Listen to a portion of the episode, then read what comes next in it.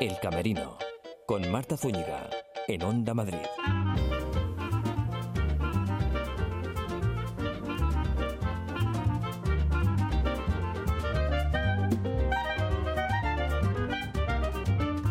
No es que esté cansada de la vida, porque tengo que estar muy agradecida a la vida que, que he tenido y que tengo. Pero a veces ya te cansas. Tengo 90 años y, y la verdad. Sí. Nadie de mi familia ha durado lo que yo he durado. Y, y a veces ya mm, estás deseando descansar. Eran las palabras de la actriz Asunción Balaguer a Telemadrid hace unos años y nos ha dejado a los 94 en el Hospital de la Fuenfría, en Cercedilla. Desde los 13 estudió en la Escuela de Teatro y luego en la Facultad de Filosofía y Letras. Las tablas para ella siempre fueron lo más importante de su vida. Su carrera exitosa entre 2010 y 2013, para que se hagan una idea, obtuvo cuatro premios consecutivos de la Unión de Actores. Se recogió el Max a la actriz de reparto por el musical Folies. Ha sido una mujer siempre muy rebelde, siempre ha hecho lo que ha querido, ha tenido una vida plena y, y al final se ha ido dulcemente con los 24 años que, que- que vamos, y Y sobre ha vi- todo muy- ha ha vivido vivido lo que- siempre ha hecho lo que ha querido. Es su hijo Benito, junto con Teresa Frutos de su matrimonio con Paco Raval. Asunción Balaguer descansará en Águilas, en Murcia, junto a Paco Raval. Esto es el Camerino de Onda Madrid y la siguiente, la agenda de propuestas que hemos ido recopilando a lo largo de la semana. Estaremos en el Festival de Otoño, en el Teatro Español con la espuma de los días. Nos va a acompañar buena parte del elenco de la herencia que pueden ver en los teatros Luchana y más sugerencias que no deben perderse. El Camerino en Onda Madrid.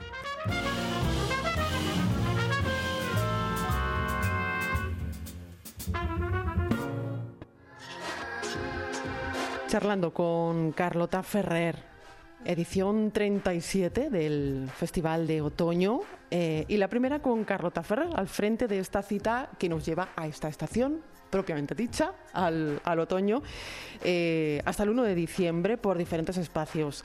Carlota, gracias por acoger a El Camerino de Onda Madrid. Pues un placer y más con ese nombre, ¿no? De programa.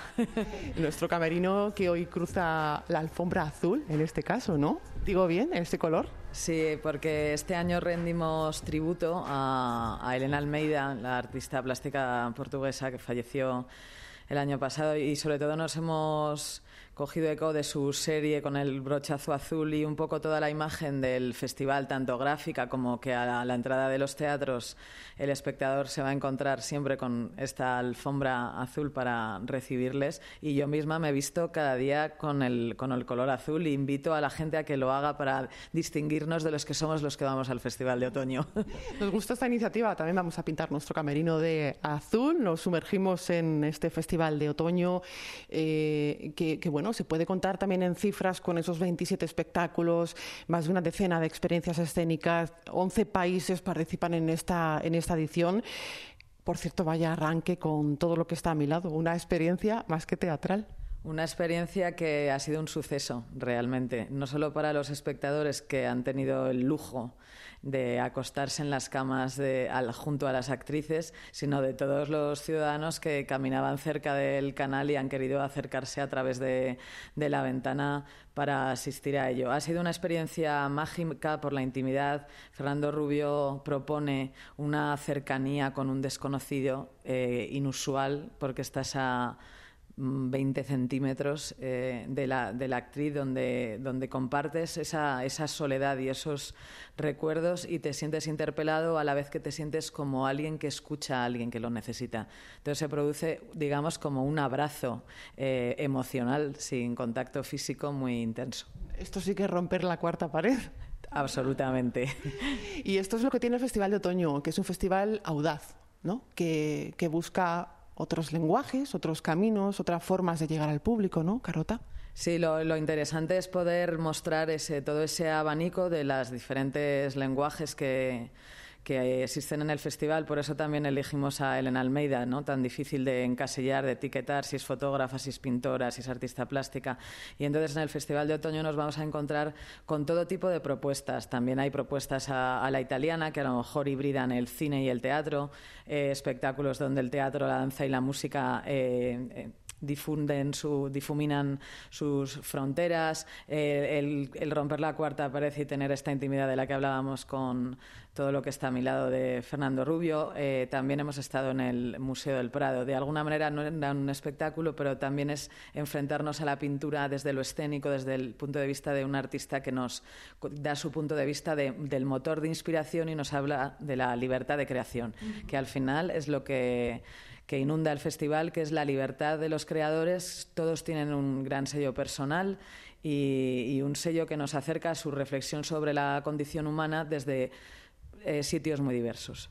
Hablamos, como, comentábamos, de, un festival audaz eh, precisamente por todas estas apuestas a, eh, te iba a decir eh, por las que arriesga el Festival de Otoño, pero bueno, estamos hablando eh, de nombres eh, consolidados, Tolkachir, Fuentes Retas, Trondheim, Klezewska, que, viene por primera vez a nuestro país, pero también es una fuente de descubrimiento ¿no? de nuevas propuestas.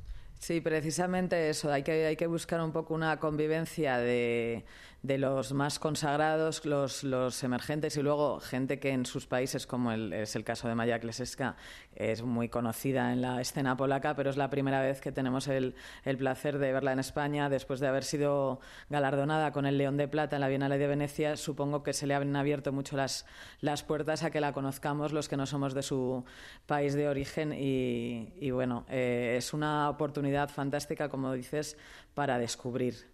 Un descubrimiento siempre nos hace mirar las artes escénicas, eh, pues con los ojos muy abiertos. Eh, este festival de, otoño que no se olvida tampoco del año Lorca. No, eh, este año en el año Lorca, bueno, pueden visitar hasta el final del festival, el 1 de diciembre, en el Hall de la Abadía, el creador andaluz Alex Peña eh, nos ha traído una instalación llena de humor en base a, todo el mundo lorquiano. Y son unos juegos recreativos que se llaman Juegos Recreativos Federico, donde podemos eh, jugar a esa grúa que capta de pronto un collar de Bernarda o el perfume Pepe el Romano, eh, nos da preservativos que titula Yerma, hay una máquina de música que ha hecho junto a la agrupación Los Voluble de, música que ya trabajan mucho también en el, en el folclore eh, eh, andaluz. Bueno, invito a que se pasen por el Hall de la Abadía porque es, realmente interesante. Y también Sara Molina, que mm. hace 20 años ya hizo su comedia sin título y, ha querido de nuevo enfrentarse a ese texto de los imposibles de, de García Lorca 20 años después de una manera distinta. Hay algo que decía Lorca y que también tiene que ver con el festival, que es que le gustaría ver sus obras de maneras muy diversas. Incluso él le hubiera dirigido de manera diferente muchas de sus obras, ¿no? Unas con gran escenografía, con mucha producción, otras no. Y entonces Sara Molina se enfrenta 20 años más tarde a hacer una comedia sin título totalmente distinta a la que ya hiciera y es muy interesante. Hemos tenido a Wilkin con El poeta en Nueva York, que ha sido una maravilla, además escuchar a Lorca en inglés como, como novedad, con los subtítulos en español, pero ya el sonido como Lorca sigue fluyendo en el río de, un idioma que no es el, nuestro. Y Poema de Sangre ha estado en, la sala Ex Límite, eh, dirigida por el israelita David Zinder, que es uno de los mayores expertos que hay en Michael Chekhov, acompañado de Sol Garre y un elenco de 14 actores ya eh, veteranos que han hecho un laboratorio sobre bodas de sangre también desde una mirada eh, muy diferente, precisamente porque David no es un español. ¿no? laboratorio, las pronunciado esa palabra y es que este festival también es un laboratorio y es una forma de, mm, acercarse al público y de que el público se acerque a las artes escénicas, ¿no? Porque eh, también hay em, eh, seminarios, por decirlo de alguna manera, encuentros con el público y eso es también muy rico.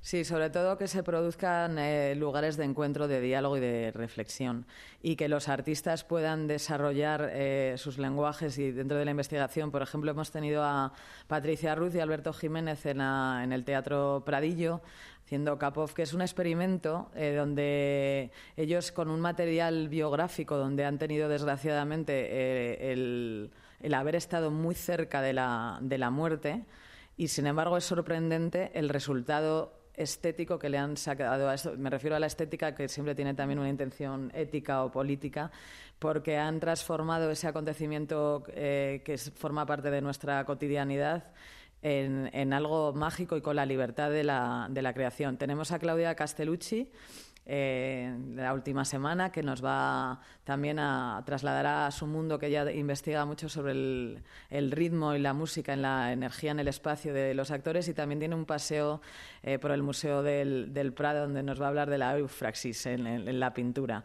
Y nada, todo está siendo muy enriquecedor. Muy enriquecedor. Nos queda una semanita por delante. Yo invito a nuestros oyentes a que eh, no solo a que vengan, pero que se programen el tiempo en la página www.madrid.org barra FO de Festival de Otoño. Ahí está toda la información sobre este festival que mira también a Latinoamérica especialmente, ¿no? Sí, hay, hay eh, dos creadores, Fernando Rubio de Argentina, Claudio Torcachir, ya muy conocido en, nuestro país, de Argentina también, y alguien no tan conocido en nuestro país, pero que sin embargo es una referencia en, el, en la escena argentina, que es Sergio Boris. Sergio Boris es un maestro de la interpretación, nos trae una obra eh, llamada Artaud sobre las cartas que escribía, bueno, como punto de partida las cartas que escribía Artaud desde el psiquiátrico donde acabó sus días. Eh, y es realmente una clase magistral de interpretación, será en la, en la cuarta pared. Y, ahí se ve como ese trabajo de la escena argentina, ¿no? del arte del actor eh, por encima de todo y es una, es una maravilla. Y también tenemos a Marco Lallera. Marco Lallera ya estuvo aquí el año pasado con el teatro La, la Resentida y este año nos sorprende con un elenco que, que son jóvenes, adolescentes, mujeres que ha ido reuniendo en un largo proceso de audiciones y de, y de talleres y son nueve jóvenes que nos, que nos denuncian esa violencia machista todavía imperante, sobre todo eh, en Chile, pero que por otro lado es, es universal y es un espectáculo donde el reggaetón nos suena de manera más triste que nunca. Eh, eh, migración, fronteras, eh, las relaciones, temas como la violencia de género, la eutanasia. conectado el festival y sus propuestas con los asuntos de los que se habla con los asuntos de los que se habla y que a veces incluso tienen algo de tabú o no tienen la visibilidad eh, digo siempre que lo que viene al festival es tan divertido como desgarrador, porque en realidad me pongo a mirar y digo, al final hay, muchos asuntos muy, muy crudos, muy, muy dramáticos, ¿no? Eh, sin embargo, están contados desde un sitio que nos agita la conciencia, nos lleva a la reflexión, pero que huye del melodrama. Hablabas de la eutanasia, eh, Alain Platel con este Requiem de Mozart, eh, que es exquisito, de Fabrizio Casol en la composición musical, con un grupo de, música africana eh, que ha transformado este, este requiem, esta lacrimosa, para asistir a los últimos minutos de una mujer que voluntariamente pide la muerte, se llamaba Lucía, y, y, es un hecho extraordinario y forma parte de la vida. ¿no? Entonces es dar luz aquellos sitios oscuros que también forman parte de la vida y que tenemos que, reflexionar sobre ellos. Carlota, pues eh, te damos las gracias a los del equipo del Camerino de Onda Madrid por acogernos eh, para charlar de este Festival de Otoño y hoy también vestidos de azul. Muchísimas gracias. Muchas gracias a vosotros cuando queráis.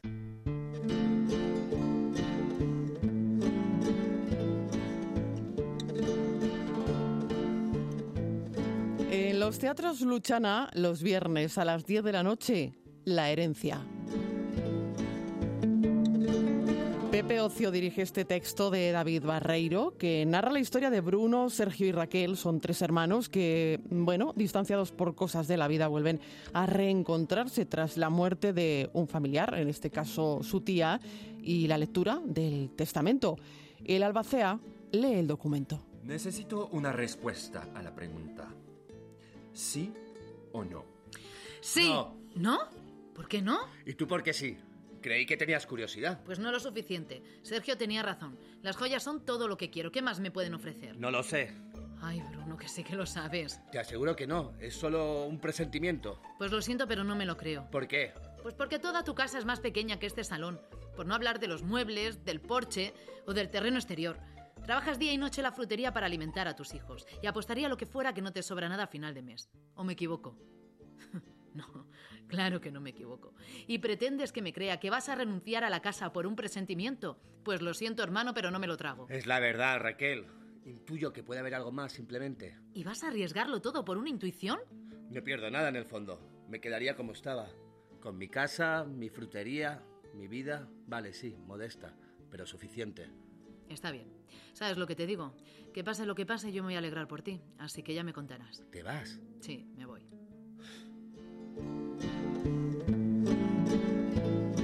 Bueno, pues cada uno podrá renunciar, si lo desea, a su parte a cambio de lo que contiene el maletín que el albacea ha llevado a esta cita. Dudas, envidias, rencores salen a la luz en este montaje protagonizado por Fernando Coronado, Stani Copet, Isabel Torrevejano y José Carretero en los teatros Luchana. Y ya están en nuestro camerino de, de Onda Madrid. Isabel Torrevejano, bienvenida a este camerino. Hola Marta, muchas gracias. ¿Cómo estás? Pues muy contenta de venir a visitaros y de explicaros un poquito de qué es lo que estamos haciendo. Ahora va a ir la pregunta obligada, ¿vale? Mm. Del- de este programa. Stani Copet, bienvenido. Muchas gracias, Marta, Raúl, todo el equipo de Onda Madrid para mm, bueno, tener esta idea de invitarnos a hablar un poco de lo que hacemos. Sí, estamos felices. Pero ¿cómo nos vamos a invitar? Fernando Coronado, bienvenido al camerino. Hola Marta. Y la pregunta obligada es, eh, ¿algo que no falte en vuestro camerino? Aparte de la energía que derrocháis en escena, algo que no falte. Eso que siempre tenéis en el camerino. Puede ser material o inmaterial. Muchas ganas. Sí, sí, somos, Muchísimas somos como ganas. supersticiosos y, Sí, y somos como muy prácticos y muy pragmáticos nosotros a la hora de trabajar. Somos muy poco actores, yo creo, en ese sentido. Bueno, pues eso no se nota en escena, eh, tampoco se nota teniendo el en cuenta el éxito que está teniendo la herencia. Felicidades. Muchas el gracias. teatro, los teatros luchan a llenos eh, para ver este montaje que dirige Pepe Ocio, Sí. eh, dirige este texto de David Barreiro. Y, por cierto, si no me equivoco, es la primera vez que Pepe Ocio eh, dirige un texto teatral. Así es, Pepe tiene una trayectoria increíble como actor, pero eh, ha sido la primera puesta en escena. Bueno, él había hecho alguna ayudantía de, de dirección, pero lo que es dirigir en sí un espectáculo es, es su, su ópera prima, vamos a llamarle. ¿Y cómo ha sido la, la experiencia, Fernando? Pues ha sido bastante fantástica para todos. Yo creo que eh, nos ha dado cositas que a veces eh, no se tienen y que cuando las da un director, como son tranquilidad, como espacio, como generosidad, eh, en, la propuesta que él ofrece, con la propuesta que llevamos nosotros, creo que ha habido ahí, no- nos hemos entendido muy bien todos. Y, ha sido tan fácil que, que- que nos- es lo que hablamos, ¿no? Una vez termina, una vez estrenamos, es lo que hablamos. Era como, pero como esto ha sido demasiado fácil, ¿no? Todo, o sea, nos, nos hemos entendido, no ha habido ni un mínimo problema, todo ha sido a favor, así que fantástico.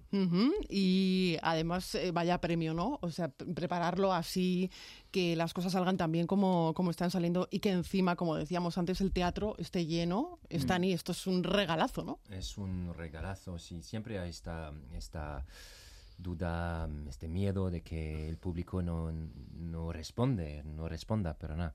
Pero eh, de momento tenemos bastante suerte y es verdad que, mm, ah, bueno, ah, hemos tenido bastante familia, amigos y, y también prensa y también, bueno, desconocidos que vienen a ver la obra y que, que salen con una risa, con mucha, mucha ilusión y mucha sorpresa que no se esperaban tampoco. Mm. El otro día estaba hablando con unos... eh, eh, unas personas en la calle que habían visto la, la obra que me decían, pero no, no se esperaba tanto nivel.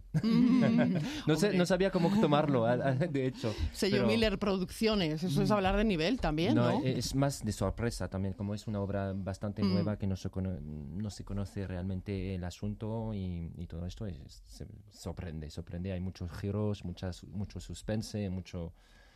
Mucha risa. Mucha risa. Mm, eh, son tres hermanos, ¿no? La obra habla de tres hermanos, Bruno, Sergio y Raquel. Eh, bueno, están distanciados por, por estas cosas que ocurren en, en la vida y no por casualidad eh, se reencuentran, ¿no? Eh, tras la muerte de, de Enriqueta, que es, que es la tía. La gran tía Enriqueta. La tía Enriqueta. En- Eso lo dices con cierto... Se dice re- reti- nunca lo Ri- sab- retintín, rintintín. Como quieras.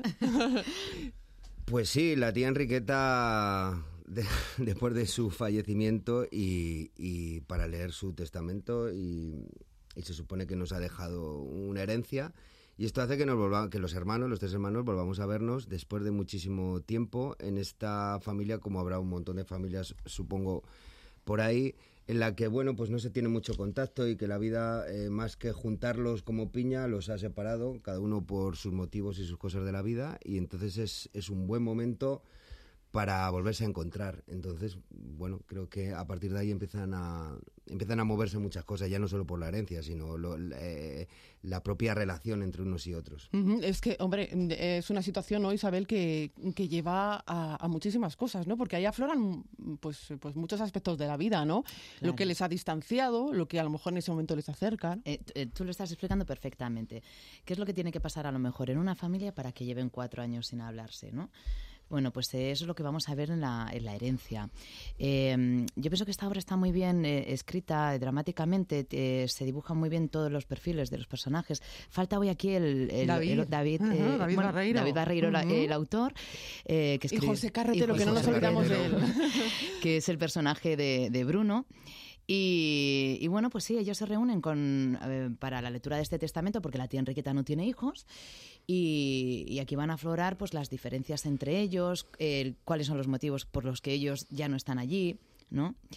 Y, qué más decirte de esto? ¿Es más lo que les une que lo que les distancia o al revés? Mm, eh, yo, creo que, yo creo que se vuelve a esta cosa que hablamos al principio antes de empezar a, con los ensayos, cuando hablábamos y hacíamos eh, el trabajo de mesa con el texto. Esto que ocurre en las familias que, que parece que uno tiene un rol un rol desde que nace en una familia y que luego ya se puede ir a donde se vaya, que vuelva a la familia y vuelve otra vez al rol. O sea, todo el mundo mm. tiene en una familia un rol. Entonces esto es esto está es algo que está muy bien dibujado en la obra y toda la psicosis que se tiene en familia y tal. Luego luego cuando sales por ahí igual eres de otra manera o la gente te conoce de otra manera, pero con tu familia siempre tienes un rol y eres de una manera. Y esto se empieza esto se explica muy bien en, en, la obra. porque esto Stani es es muy teatral, precisamente, ¿no? Que cada uno tenga un rol, que cada uno lo desempeñe y, y en este caso está muy bien dibujado por David, ¿no? Por David sí, eh, creo que tiene otro otro nivel de lectura también, porque habla habla también de España, la España vacía, habla también de, la relación a los eh, mayores, eh, como, como les cuidamos o, no. Y, no solo, exactamente, no solo se, es una obra que, de comedia que habla de, de cosas ligeras entre eh, bueno, eh, uno a otro que vas a recibir tú y que voy a recibir yo de, mm, esta mm. herencia. Eh, habla de, de, cosas también muy profundas de, lo que está pasando, pasando ahora en España, en también en Francia, en la sociedad, diría. Y, mm, y entonces se puede reír de muchas cosas, incluso de esto. Tiene ese toque además de humor ácido, ¿verdad? Humor negro. Humor La comedia que hace es comedia negra. Lo hacía con Afterworld y aquí se repite. se repite, es lo que se le da bien y, es lo que sabe hacer. Eh, están y Fernando Isabel dais vida a Sergio, a Frederic y, Raquel. ¿Cómo, ¿Cómo son estos personajes? ¿Cómo los definiríais? ¿En qué medida habéis trabajado también con el autor para construirlos? Pues el personaje de Raquel es una mujer, una alta ejecutiva que vive para y por el trabajo. Eh, se pasa el día volando, va a diferentes eh, reuniones en cualquier parte del mundo, ¿no? Y bueno, pues ella tiene una casa bonita, tiene dinero en el banco, tiene éxito profesional, pero ¿qué precio se paga para poder tener todo esto, ¿no? Al final el precio siempre suele ser en la pérdida personal y sobre todo la pérdida familiar, el quizá el no tener una familia, el no tener pareja estable, el no tener, eh, bueno, pues eso. Ella tiene un, claro referente familiar, que es su madre. Eh, la madre de ellos eh, pues se deslomó para, para, darles una buena educación porque falleció el padre cuando ellos eran muy niños. trabajaba pues de sol a sol para sacarlo adelante, se quedó estancada en el pueblo. Yo creo que precisamente Raquel huye de eso, porque lo que ella identifica al pueblo es con mucho trabajo, mucho sacrificio, muy mm, eh, cosas muy pesadas ¿no? para ella. Entonces ella decide salir del pueblo, eh, estudiar su carrera, buscarse la vida, triunfar en ella y aquí intento venir lo menos posible. De hecho, la última vez fue hace cuatro años en la muerte de mi madre. Entonces eh, es un personaje un poco frío, ¿no? Pero también es un personaje que, que, cuando se la necesita está, que cuando su hermano pequeño Bruno, el personaje que hace José Carretero, eh, pues eh, de repente le llama para contarle algo personal, pues entre ellos sí que hablan, tienen quizá más relación, ella que es la mediana y, el pequeño. Con el hermano mayor hay un poco más de, diferencia, pero también hay como más complicidad. Yo, yo, pienso que para Raquel eh, su hermano favorito precisamente es, es Sergio, ¿no? También él cuando la necesita pues también está, le presta su ayuda y, y le siente como mucho cariño y, le da también como cierta pena la vida que ha elegido porque quizás es una vida más inestable, que ahora te lo explicará Fernando mejor que yo. Y bueno, pues al final eh, el proceso ha sido fácil porque hemos tenido una muy buena dirección, es lo que habla Fernando, que todo trabajando desde el cariño, desde, desde la confianza, eh, tú haces tu propuesta, Pepe habrá cosas que las compre, otras que no, pero si no te la compra te da una alternativa con muchísimo cariño, ¿no? Y así se trabaja muy a gusto, Marta. Así. Con libertad, pero aportando, ¿no? Eso, es. eso es como que ya hemos estrenado el día 15 y estamos pensando cuando... Que, David, escríbenos la siguiente, porque esta hora la hizo muy, muy pensando en el equipo y estamos deseando de que escriban la siguiente, ponernos a, a, su merced y, a lo que él quiere hacer, ¿no? Entre tanto, hay, hay mucho Sergio, mucho Frederic y mucha Raquel para, para rato, como se suele decir. Como, acaba de arrancar. Esto acaba de arrancar y, ha arrancado muy bien. Eh, hablando de los personajes, ¿cómo, ¿cómo es Sergio? ¿Cómo lo has construido? Sergio, Sergio es el hermano mayor y mm, yo lo, o sea, desde el, punto de inicio donde, donde yo empecé a, crearlo, pues es una, es una persona que, que es, es totalmente un poco opuesto a lo que se ve de él. Quiero, creo que es una persona que sufre mucho, que ha sufrido mucho. Eh, eh, en mi imaginario de alguna manera, porque esto también lo hacemos los actores, como crear un poco cómo podía haber sido aquel, aquel pasado cuando se criaron todos juntos en el pueblo, cómo fue aquello. Creo que fue un chico que no, que no, que no, no encontró mucho entendimiento en su alrededor. De hecho, fue el primero que se fue del pueblo y, sin embargo, curiosamente, es el que más echa de menos el pueblo. Y, y toda, toda esta cosa, con, o sea, toda esta sensibilidad que tiene este personaje, lo único que ha hecho es, es, es, lo contrario con su carácter. Quiere decir, él es, se presenta como una persona dura, fuerte, eh, eh, como que puede con todo seguro. Sí, un, carácter férreo. Sí, férreo, pero para, yo creo que como, como escudo, como defensa, mm. para lo que hay debajo, que es una persona que sufre y es una persona sensible de alguna manera, que nunca, nunca mm, ha encontrado a alguien con quien entenderse, quizá un poquito con, con la hermana mediana que es, que es Raquel. Eh, que es con la única yo creo que tiene un poco de contacto, pero es, es, una, es una especie de... se ha convertido en un buscavidas, como que va persiguiendo, como frustrado con la vida, como va persiguiendo algo que ni él mismo sabe y que nunca acaba de encontrar. Y entonces eh, pues vive esta, esta especie de, de, de, culo de mal asiento que nunca, nunca se establece en ningún lado, es un rockero que va en moto a todos lados, que nadie sabe dónde está, que casi nunca da señales de vida y que de repente vuelve a su pueblo a encontrarse con lo que fue, de alguna manera, o de dónde viene él. Entonces, claro, esto eh, le va, a producir una cantidad de emociones y una cantidad de, de, momentazos y de, experiencias que le va a mover mucho mm. y, bueno, eso ya para la gente que vaya a ver la obra o sea, lo verá. ahí, ahí es también un símbolo de conflicto. Él, él cuando no entiende algo, cuando las cosas no van a su favor, esta rabia y esta cosa le lleva a enfrentarse. O sea, es, el, es de, los tres hermanos el más, el más combativo, de alguna manera. El más peleón. El más peleón. pero, pero también el más atormentado, por otro lado. Y más nostálgico, ¿no? Más nostálgico también. Es que es, es, es, es, pero es bonito enfrentarse a un, a un personaje con contradicciones, donde las cosas no están claras, donde el propio actor se pierde muchas veces y a veces se encuentra y a veces descubre mm. cosas, eso enriquece como, como actor y le invita a uno a estar constantemente eh, buscando, persiguiendo, indagando, imaginando, pues para hacer más rico el personaje. Entonces, eh, para mí ha sido un, viaje fantástico. Eh, Pepe igual que a todos me la ha puesto muy fácil y con mucha generosidad. Creo que creo que es un pedazo de director que acaba de empezar, pero seguramente mm, si le da por aquí, aparte de que es un fantástico actor, pues seguramente le vaya muy bien porque, porque eh, creo que desde el actor dirigir pues hay una cosa con la sensibilidad que empatiza más Claro. y, y como se acerca más a nosotros, nos deja más libertad, sabe lo que es estar en nuestro lugar y eso hace que todo sea bastante fácil. ¿Mm? Y de repente en la vida de estas personas, de estos hermanos, aparece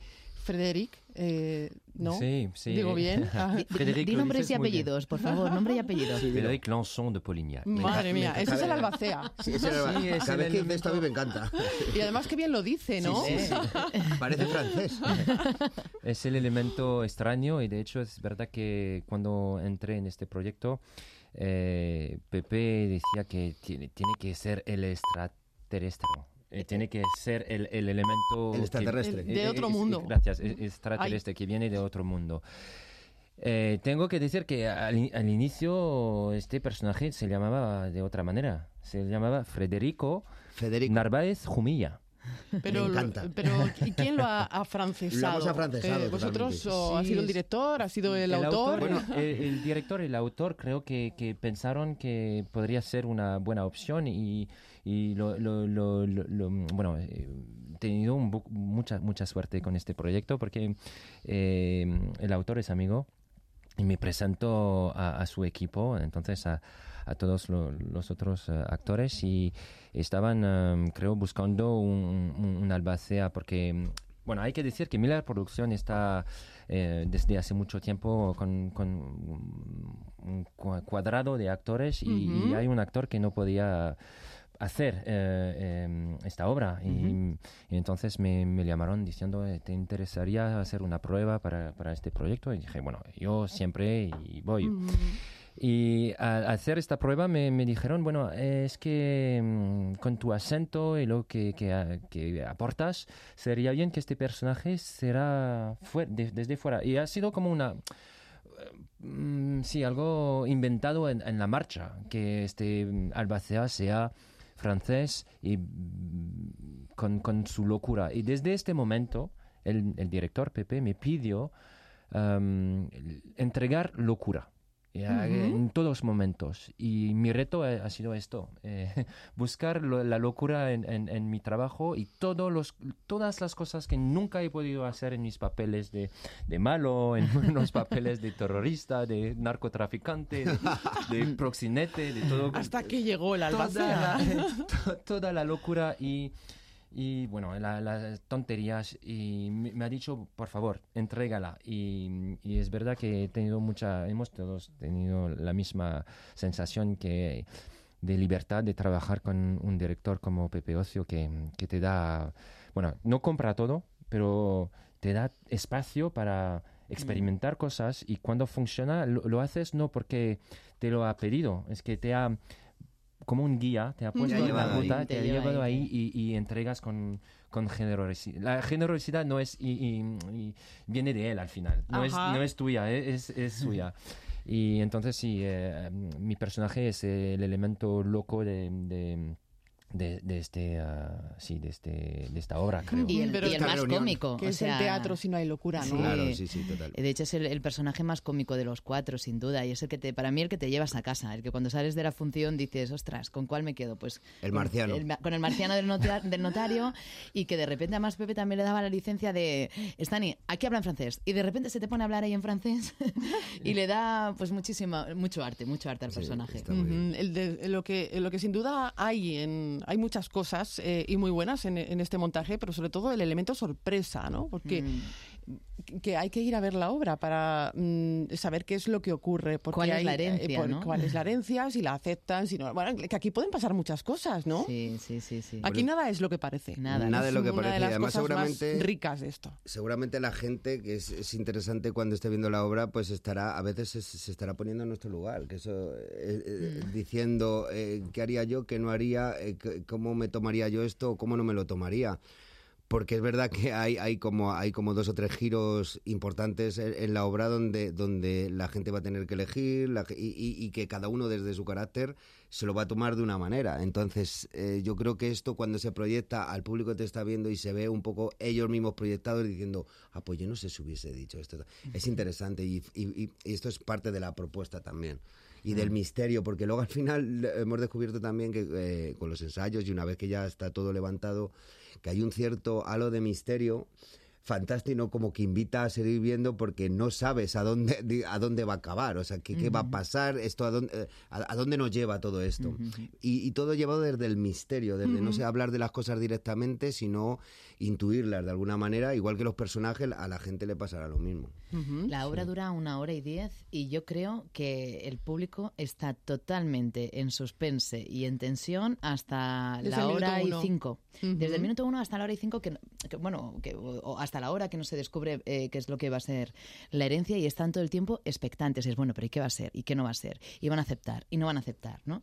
Mm. Entonces eh, está muy bien ¿no? que el público esté en esa tensión continua. Pues y creo que, que perdona, si me permites, que el, talento de David Barreiro, el autor, es, también de hacer una obra que, que, mantiene este suspense, pero también en una, una forma muy uh, accesible, que no es una obra, porque estaba hablando el otro día, hablando con, con, bueno, gente en la calle, me encanta hablar con la gente en la calle, sí, estás eh, haciendo teatro, pero a mí el teatro me aburre, es siempre pretencioso, y, y, en este caso esta obra es, es, muy accesible, pero a la vez muy profunda porque te, te hace pensar en muchas cosas, pero de verdad no, no es uh, nada pretencioso, te, te, el texto es bastante uh, ágil, ágil y, y, y, muy, muy inteligente a la vez. Así mm. que enhorabuena a este, este autor para combinar, com, combinar estos elementos en una obra. Pues enhorabuena a todo el equipo. Muchas enhorabuena gracias. a todo el equipo, a esta gran familia del teatro. Mm. Eh, Miller Producciones, en sí, este caso. Eh, la herencia, eh, los teatros Luchana, que no se la pierdan. Todos los viernes, recordarme la hora. Las 10 de la noche. A las 10 de la noche. Mm, Isabel Torrevejano, ha sido un placer oh, pues anda, que hayas estado aquí en nuestro camerino. Anda, muchas gracias. Está Nico Pet, muchas gracias. Gracias, Marta. Y Fernando Coronado, muchísimas gracias. Muchísimas gracias a vosotros. Teatros Luchana. viernes, 10 de la noche.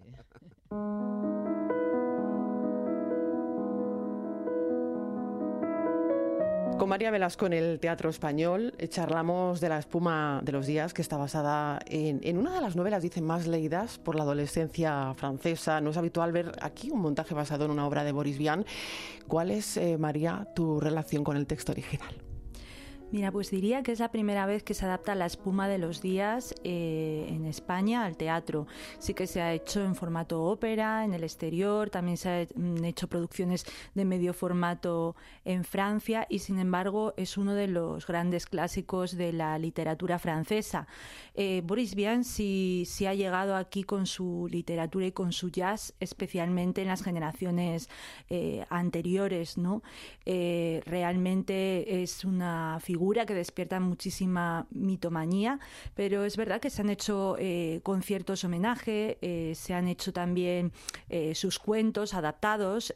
Lobo Hombre, por ejemplo, dio lugar a esa famosa canción de, de, La Unión y sin embargo, pues esta, esta novela no había subido todavía a las tablas. Como tú dices, luego es una propuesta original a partir de la novela, es decir, se encontrará un perfume de la obra original, pero sí que es un texto eh, de nueva cuna. -huh. Proceso cocido a fuego lento, ¿no?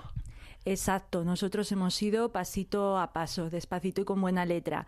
Eh, mostramos ya el proceso eh, casi hace un año en un festival de mujeres creadoras en Málaga.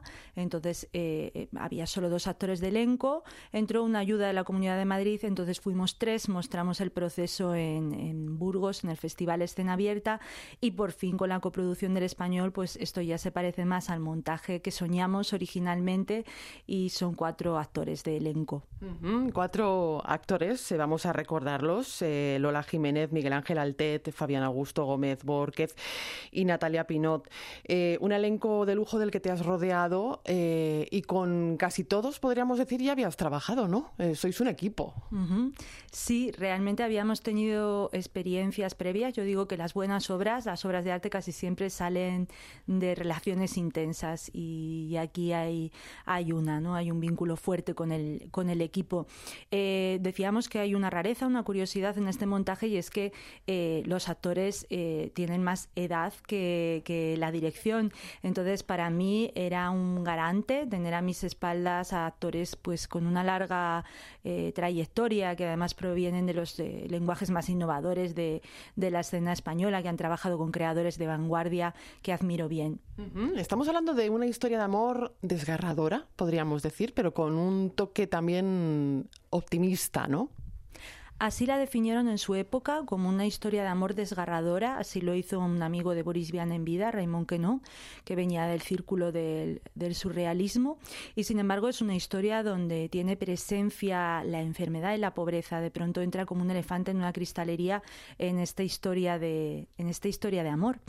Y sí que eh, el espíritu de la novela, aun cuando toque estos temas a veces de difícil abordaje, es reivindicar el vitalismo, reivindicar el placer de vivir, reivindicar eh, el estar aquí como si cada día pudiera ser el último. Esto aunque se hable un poquito también, por qué no decirlo, de lo rutinario de la vida, ¿no?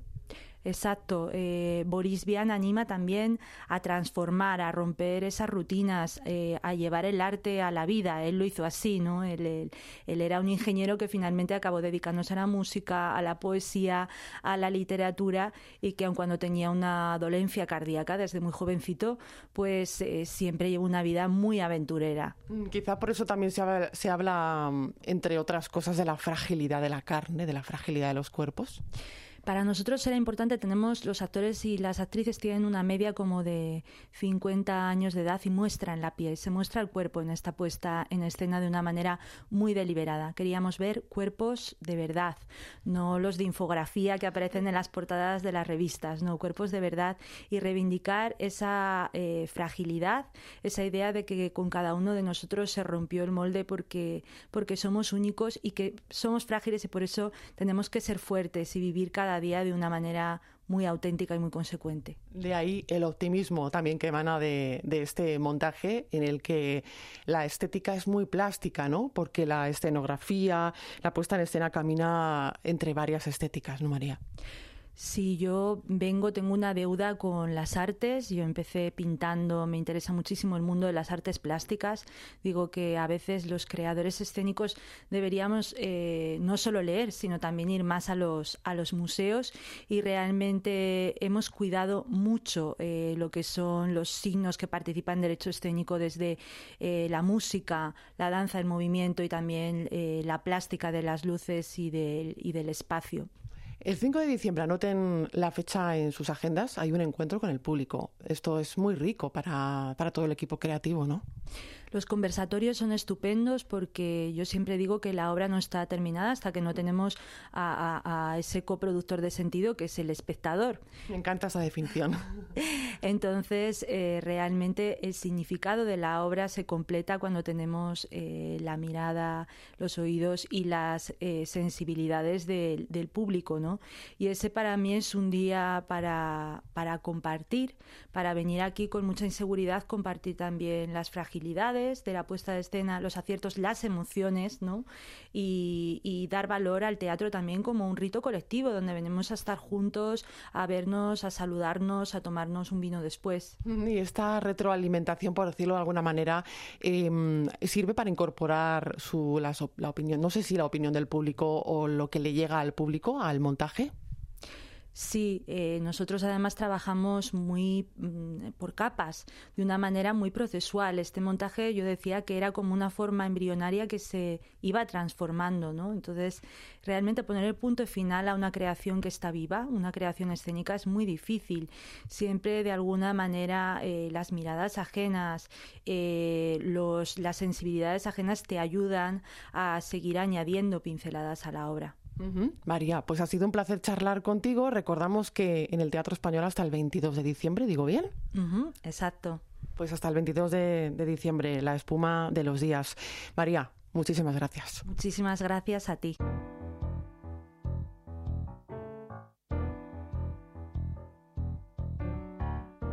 Teatro para todos los públicos. Anoten Alicia y el País de las Maravillas.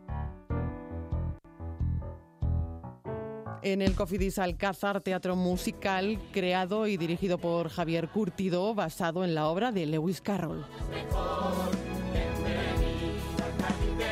Y nos acompaña hoy el sombrerero, o lo que es lo mismo, el actor Ariel Lois, que también se encarga en este espectáculo de la dirección de actores. Está al otro lado del teléfono y queremos conocer todos los detalles sobre Alicia y el País de las Maravillas. Ariel, bienvenido, ¿qué tal? Hola, ¿qué tal? Encantadísimo de ir al camerino, por cierto. Por cierto, en el tuyo, algo que no falte, dímelo. En el mío, color, mucho color. mucho Eh, color y mucha magia, siempre. Eso que no falte, ¿verdad? Sobre todo hablando de un espectáculo como este, Alicia y el País de las Maravillas. Mm, Y yo me preguntaba, no, no sé qué ocurriría si los villanos dominaran los, eh, los finales felices de los cuentos, Ariel. Bueno, pues imagínate, toda la ilusión que siempre ponemos en un final feliz y que el bien esté siempre reinando, pues acabaría, sería un desastre absoluto. Lo que pasa es que tenemos que evitarlo y por eso es tan importante que los peques y todas las familias vengan a vernos porque entre todos lo vamos a intentar solucionar. Entre todos, porque, mm, y dices bien, es un espectáculo para todos los públicos. Pues sí, nos gusta mucho describirnos así porque eh, desde el más pequeño hasta la mamá, papá, abuelo, abuela, disfrutará muchísimo de, de este espectáculo porque cada uno se queda con lo que más le gusta, ya puede ser la música, la magia de los personajes, la comicidad de nuestros guiones, así que al final todo el mundo se va, se va encantado. Además es que, bueno, eh, técnicamente mm, y artísticamente es, es un espectáculo brillante. Usáis técnicas teatrales y audiovisuales eh, para formar, en este caso, el universo de, de Alicia. Eh, quizá un punto fuerte de esta producción es la, la parte técnica en la aplicación del audiovisual, ¿no? Pues sí, es una, es una cosa, es una propuesta que la productora tuvo claro desde el principio. Quería hacer del escenario un punto de encuentro entre el escen- eh, la escenografía habitual y corpórea de toda la vida, junto con una pantalla que va a complementar y a veces incluso a sumar demasiado protagonismo en esta obra, con lo cual al final termina siendo como el- eh, la boca del teatro, como una gran ventana en la que todo puede pasar y además te lo vamos a mostrar de formas muy diferentes. Utilizáis esas técnicas de videomapping que son tan llamativas. Sí, sí, sí, sí. Además son sorprendentes porque no te las esperas y el resultado es fantástico. En cuanto a la banda sonora, Ariel, eh, se combinan en este caso piezas del musical clásico con las más cinematográficas, ¿verdad? Pues sí, tenemos muchísimas piezas musicales entre las cantadas y bailadas, que suelen ser, bueno, un poco las más esperadas, pero también es cierto que tenemos un ambiente musical que rodea toda la escena, aunque sea hablada, Ujú.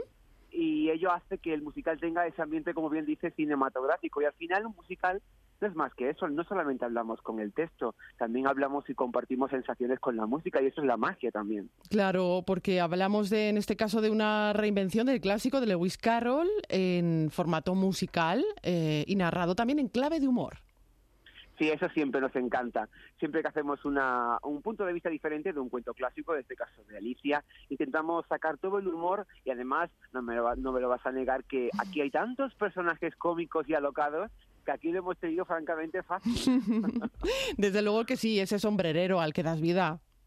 Sí, que es un regalazo que me han dado y al que debo debo reconocer que tuve mucho miedo al principio. Le tenía muchísimo miedo porque es un personaje muy icónico al que todo el mundo quiere quiere ver y quiere disfrutar y todo el mundo tiene en la cabeza su propio sombrerero imaginario el que quiere ver representado. Entonces me preocupé mucho en, en satisfacer a los grandes fans del sombrerero, pero estoy súper contento. Hombre, es que es uno de los que son capaces de, de- de derrotar a esa reina de, de corazones y sobre todo a los planes de la reina de corazones.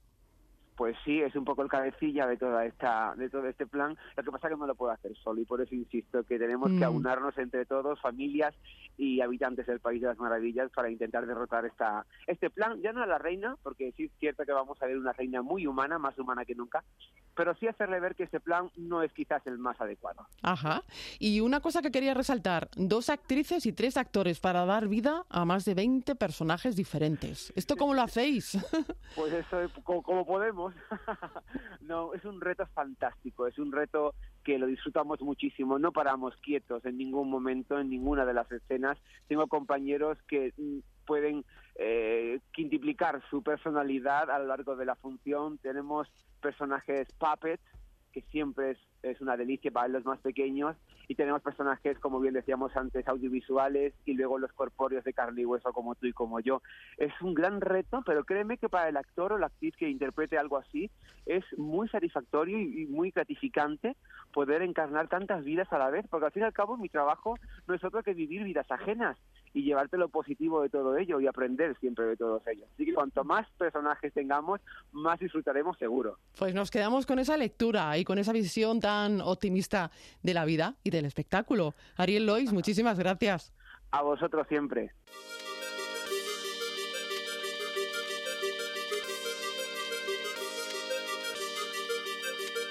Seguimos en el camerino de Onda Madrid. Vamos a hablar ahora con Ricardo Fraser, que regresa con Tempestades. En el Teatro Reina Victoria, Fraser trabajando para los adolescentes, un público fiel a este artista que llena teatros con sus propuestas. Ricardo, bienvenido. Hola, ¿qué tal? ¿Cómo estamos? Muy bien, ¿cómo estás tú? Muy bien, muy bien. Bueno, son más de 30 años, Ricardo, si no me equivoco, más de 30 años trabajando sobre todo con el público adolescente. ¿Cómo es este público, tu público? Sí, bueno, es increíble porque en realidad cada día que pasa yo veo el público, el público adolescente siempre es el mismo donde vayas. Cambia el lugar, cambia la región, pero el público siempre es el mismo, no sabe qué va a haber se cree que va a perder generalmente un día de clase, si bien les explican a veces que van a ver un poco, a veces sí, a veces no, pero en realidad mm, aparentemente el público viene a ver una obra de teatro y el teatro en realidad lo tiene catalogado como algo que no es eh, de ellos, que es muy afín a ellos. Que no, que no, es muy habitual para ellos, quizás. Exacto, exacto. Y, que, piensan que generalmente piensan, bueno, voy a ver un tostón y tal, pero me pierdo un día de clase. Yo me froto las manos cuando pasa eso, porque no se esperan lo que va a pasar. Y eso es bueno para mí, ¿entiendes? A los primeros cinco minutos de la función ya tiene que haber un silencio especial. Yo tengo todo estructurado de una manera para ellos. Esta función está diseñada para ese público. ¿Es un público quizás, eh, Ricardo, más crítico que el resto? Sí, claro, bueno, por supuesto, es un público, bueno, es un público que tiene su ritmo, tiene su tiempo y demás, y claro, yo estoy dando clásicos. Lo que pasa es que está diseñado con un tiempo de ellos.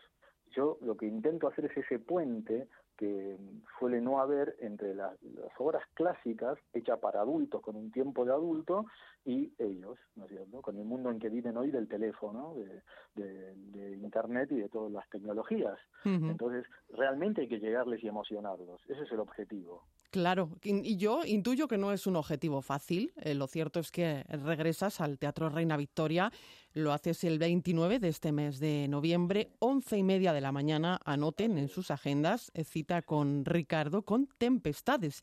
¿Digo bien? Sí, Tempestades. Y después de 12 años en Madrid. Eso es. La última vez la hice hace 12 años en Madrid, en el mismo teatro, y vuelvo, pero porque me ha llevado a España a dar la vuelta a España muchas veces.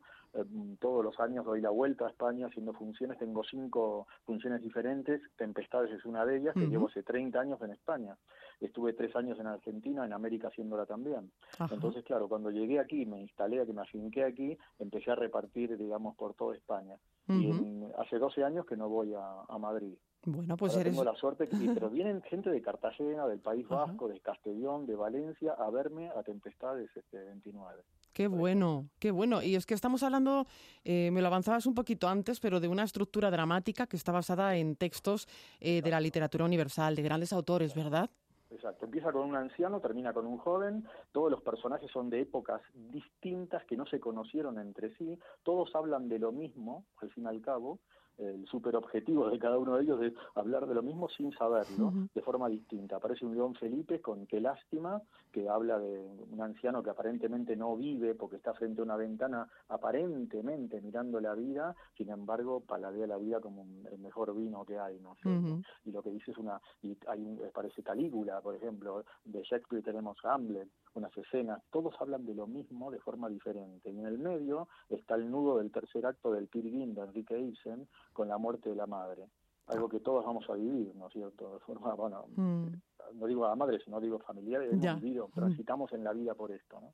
Los grandes autores hablan justamente de esto, del amor, la guerra y la muerte. Todos todas las artes se, desenvuelven en este giro, digamos. Aquí yo se los muestro de una forma que no se lo esperan, porque hay sustos en la obra, hay momentos, hay cambios, hay cortes, y hay entre una escena y otra hay un retablo en el cual se ve la sombra como un actor se va transformando a través de la sombra. Entonces esto lo lleva a ellos a, a viajar también. No les doy todo servido en bandeja. No, tienen que reflexionar ellos también.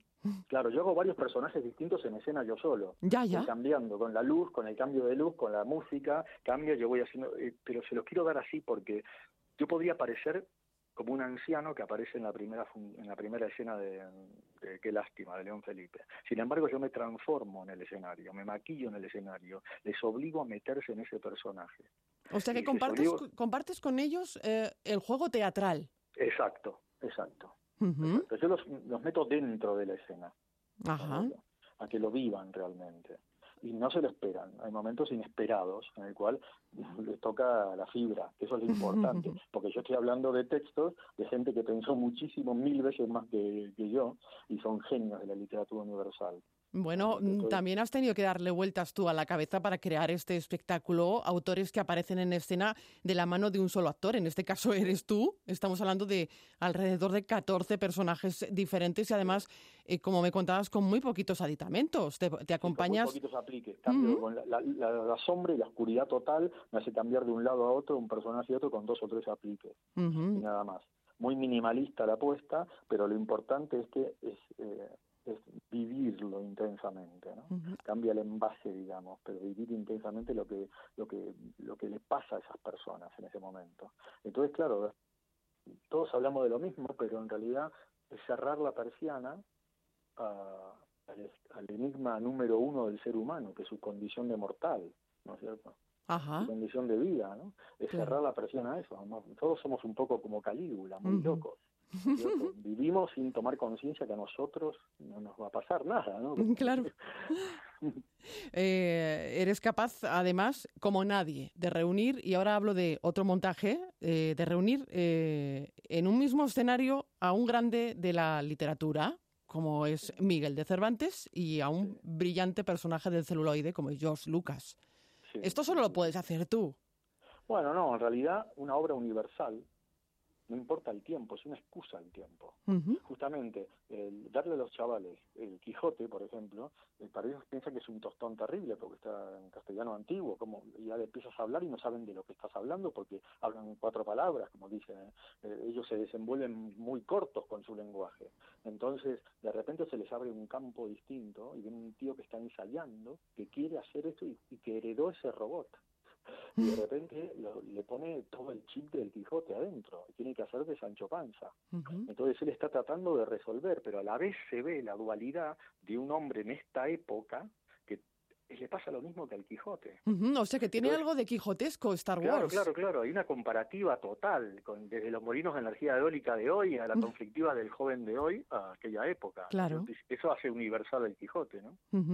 Eh, eh, Ricardo, ¿qué es lo que te llevó a, a dedicarte mm, teatralmente hablando a los, al público adolescente? Entre otras cosas que yo me sentí culpable cuando era adolescente de no ser muy excelente alumno y de, que me llevaron al teatro a ver una obra clásica, total me aburrí muchísimo y eran actores muy famosos y eso era muy bueno y, estaba, y entonces si eso era muy bueno yo era muy malo, ¿no es cierto? Y yo no entendía y era muy ignorante. Y después me di cuenta que justamente lo que te dije antes, que el tiempo era diferente, el ritmo era otro y yo haciendo teatro desde, los 16 años con escuelas de teatro y demás, con grandes maestros, empecé a darme cuenta que había que hacer un camino para no perderse eso, que creemos que está por allí, que es para adultos y demás, esos textos, no perderse los pensamientos de esos genios, ¿no es cierto? Desde de, Segismundo, por ejemplo, La vida es sueño, te meten en medio un texto tan fuerte que a lo mejor la obra de teatro entera de La vida es sueño es una excusa con ese gran pensamiento que él tuvo, yo qué sé, es tan fuerte eso, lo mismo que Hamlet, Shakespeare, ¿no? Hay cada pensamiento, cada vuelta de hoja que no, no se lo pueden perder. Eh, siendo joven, si te lo pierdes, te estás perdiendo un montón de cosas que crees por creer que es aburridísimo y que no pues tiene que ver contigo. Está en la forma de cómo dárselos, creo yo. Pues eh, vamos a volver a ser jóvenes eh, en tu espectáculo, anoten. El próximo día 29 en el Teatro Reina Victoria, once y media de la mañana, Tempestades. Ricardo, ha sido un placer charlar contigo en el camerino de Onda Madrid. Yo te escucho también, ¿eh? te escucho siempre. Yo le dije a mi, a, mi, gente, oye, tienen que llamarla porque eh, hablando de, lo que me gusta a mí. Pues esto es un lujo. Gracias, Ricardo. Gracias a ti. Hasta luego.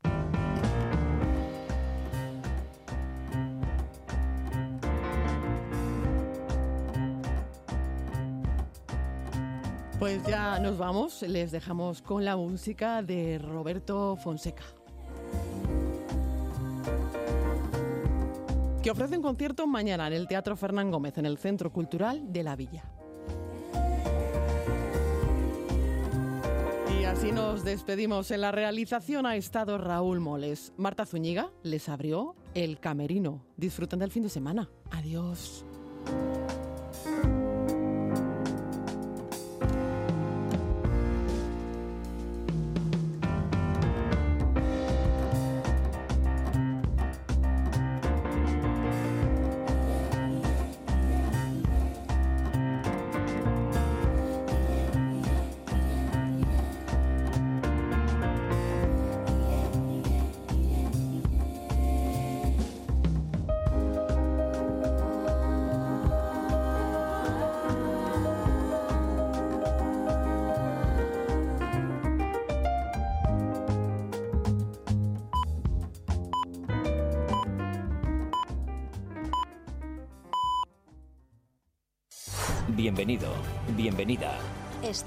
Onda Madrid Todo Música. Todo Música.